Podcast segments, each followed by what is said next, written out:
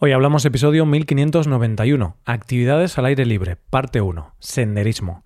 Bienvenido a Hoy Hablamos, el podcast para aprender español cada día. Pues ver la transcripción, las explicaciones y los ejercicios con soluciones de este episodio en nuestra web. Ese contenido te puede ayudar en tu rutina de estudio de español. Hazte suscriptor premium en hoyhablamos.com. Buenas oyente, ¿qué tal? Tenemos un nuevo tema del mes recién estrenado para disfrutar de él durante todo este mes. Y lo hacemos celebrando el buen tiempo, saliendo de casa y realizando actividades al aire libre. Empezamos hablando en este episodio de una actividad que solo requiere caminar.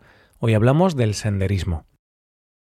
Una de las cosas curiosas de la vida son los contrastes. El mes pasado lo dedicamos a hablar de trabajo y este mes vamos a dedicar el tema del mes a algo completamente opuesto. Opuesto pero complementario.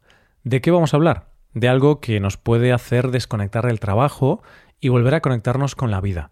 El buen tiempo está aquí y seamos sinceros, ahora ya no nos apetece tanto estar en casa. Es el momento en que nos empieza a apetecer estar en la calle y hacer actividades al aire libre. Actividades al aire libre hay para todos los gustos, desde hacer deporte hasta ir a un festival. Pero nosotros, a lo largo de este mes, vamos a adentrarnos un poco en algunas de las actividades al aire libre más conocidas y practicadas. Y todas ellas tienen algo en común, además de ser actividades al aire libre, y es que todas, de una manera u otra, son actividades que nos hacen estar en contacto con la naturaleza y nuestro entorno. Es por eso que vamos a comenzar con una actividad que todos podemos practicar y que es muy beneficiosa para la salud, tanto física como mental, el senderismo. Lo primero que vamos a hacer es definir qué es el senderismo. Es una actividad deportiva que consiste en caminar por rutas o caminos ya existentes, normalmente por entornos rurales. Es lo que normalmente conocemos como hacer excursiones a pie por senderos. Una cosa que es importante aclarar es que el senderismo no es un deporte de competición y realmente está más cercano a un estilo de vida saludable e incluso a un tipo de turismo donde descubrir el entorno natural. Una cosa fundamental a tener en cuenta es que no todos los senderos por donde practicar esta actividad son iguales. Los hay de diferentes tipos, por lo que hay diferentes tipos de senderismo. Pero claro, tú te preguntarás, ¿y cómo sé yo de qué tipo es cada sendero? Pues mira, oyente, una cosa útil es utilizar los senderos homologados. ¿Qué son estos senderos? Son senderos que normalmente están en el medio natural y en viales tradicionales, y tienen la señalización y el reconocimiento adecuados. En España, estos senderos son trazados por un organismo llamado FEDME, la Federación Española de Deportes de Montaña y Escalada. Estos senderos señalizados están muy bien porque son fáciles de seguir y cumplen con una serie de estándares. ¿Cuáles son esos estándares? Son aptos para la gran mayoría de la población. Se pueden hacer todo el año. No tienen grandes desniveles en tramos prolongados y evitan subir a la cima de las montañas. No transitan por sitios con tráfico de coches o con peligros, no hay que tener grandes conocimientos, ni técnicas, ni material específico, y suelen tener una guía del recorrido. Asimismo, intentan utilizar y recuperar antiguas vías de comunicación como viejos caminos, y suelen tener algo de interés, ya sea de paisaje, histórico, etnográfico o medioambiental. ¿Cómo es la señalización de estos senderos homologados? Las señales nos permiten diferenciar entre tres tipos de senderos, los locales, los de pequeño recorrido y los de gran recorrido. Los locales son los más sencillos de los tres, ya que son de recorrido corto, inferior a los 10 kilómetros y su nivel de dificultad es bajo.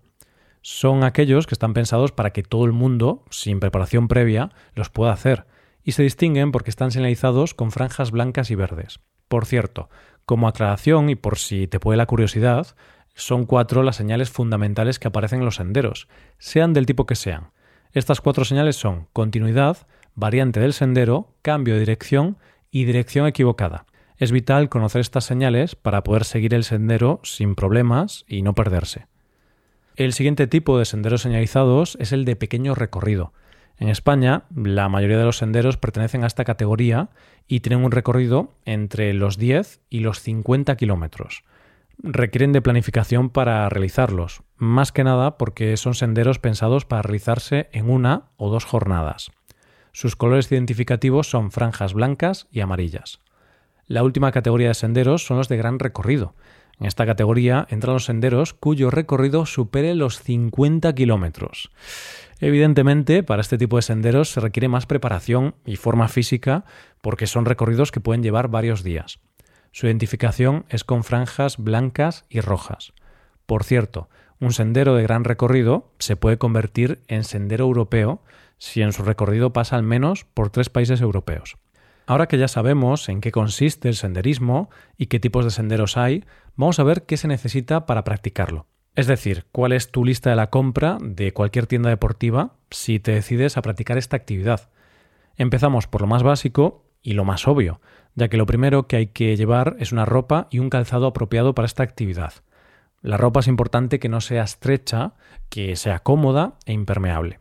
Es importante también que la ropa sea transpirable y no se recomienda ir en pantalones cortos por el tema de los arañazos al engancharse con tojos y otras plantas, y también para evitar la exposición al sol.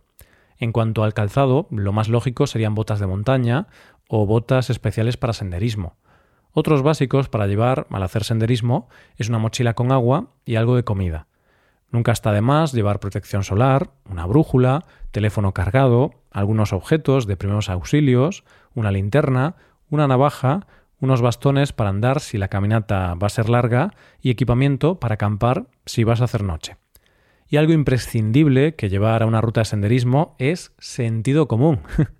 Cuando se hace una ruta de senderismo hay que saber el estado físico de cada uno y decidir la ruta en concordancia con eso. Además, no está de más informarse de cómo es la ruta y no hacer rutas muy largas si el equipo que llevamos no lo permite. El sentido común siempre es el mejor aliado. Dicho esto, ¿cuáles son los beneficios de practicar senderismo? Los beneficios físicos de practicar esta actividad son muchos.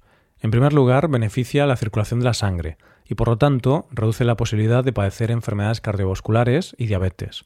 Reduce el colesterol, mejora el equilibrio y la motricidad y ayuda a controlar el sobrepeso.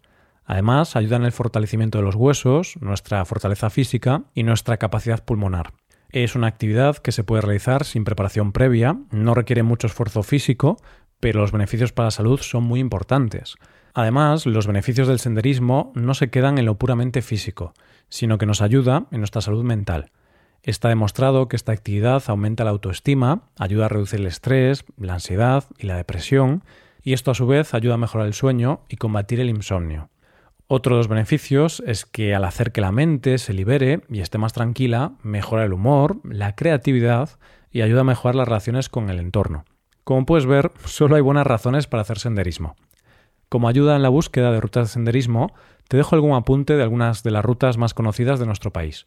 Uno de los senderos más conocidos es la ruta de Cirque de Comelers, en el Valle de Arán, en Huesca.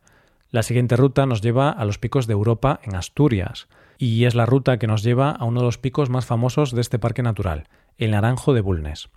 Para la siguiente ruta nos vamos a mi tierra para conocer el llamado O Camino dos Faros.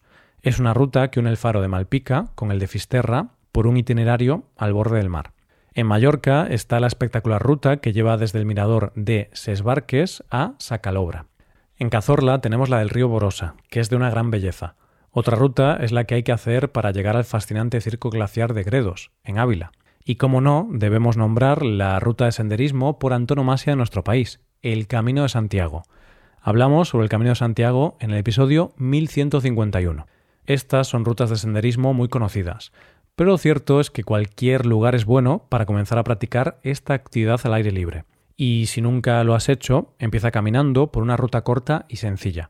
Solo es cuestión de ponerse a caminar y descubrir parajes fascinantes, reconectar con la naturaleza y disfrutar de los increíbles beneficios que tiene hacer senderismo. Así que no hay excusa oyente, ponte las botas y a caminar. Muchas gracias por escucharnos. Por último, te recuerdo que puedes hacerte suscriptor premium para utilizar los contenidos del podcast en tu rutina de aprendizaje. Hazte suscriptor premium en hoyhablamos.com. Nos vemos mañana con un nuevo episodio sobre algún tema de interés. Muchas gracias por todo. Paso un buen día. Hasta mañana.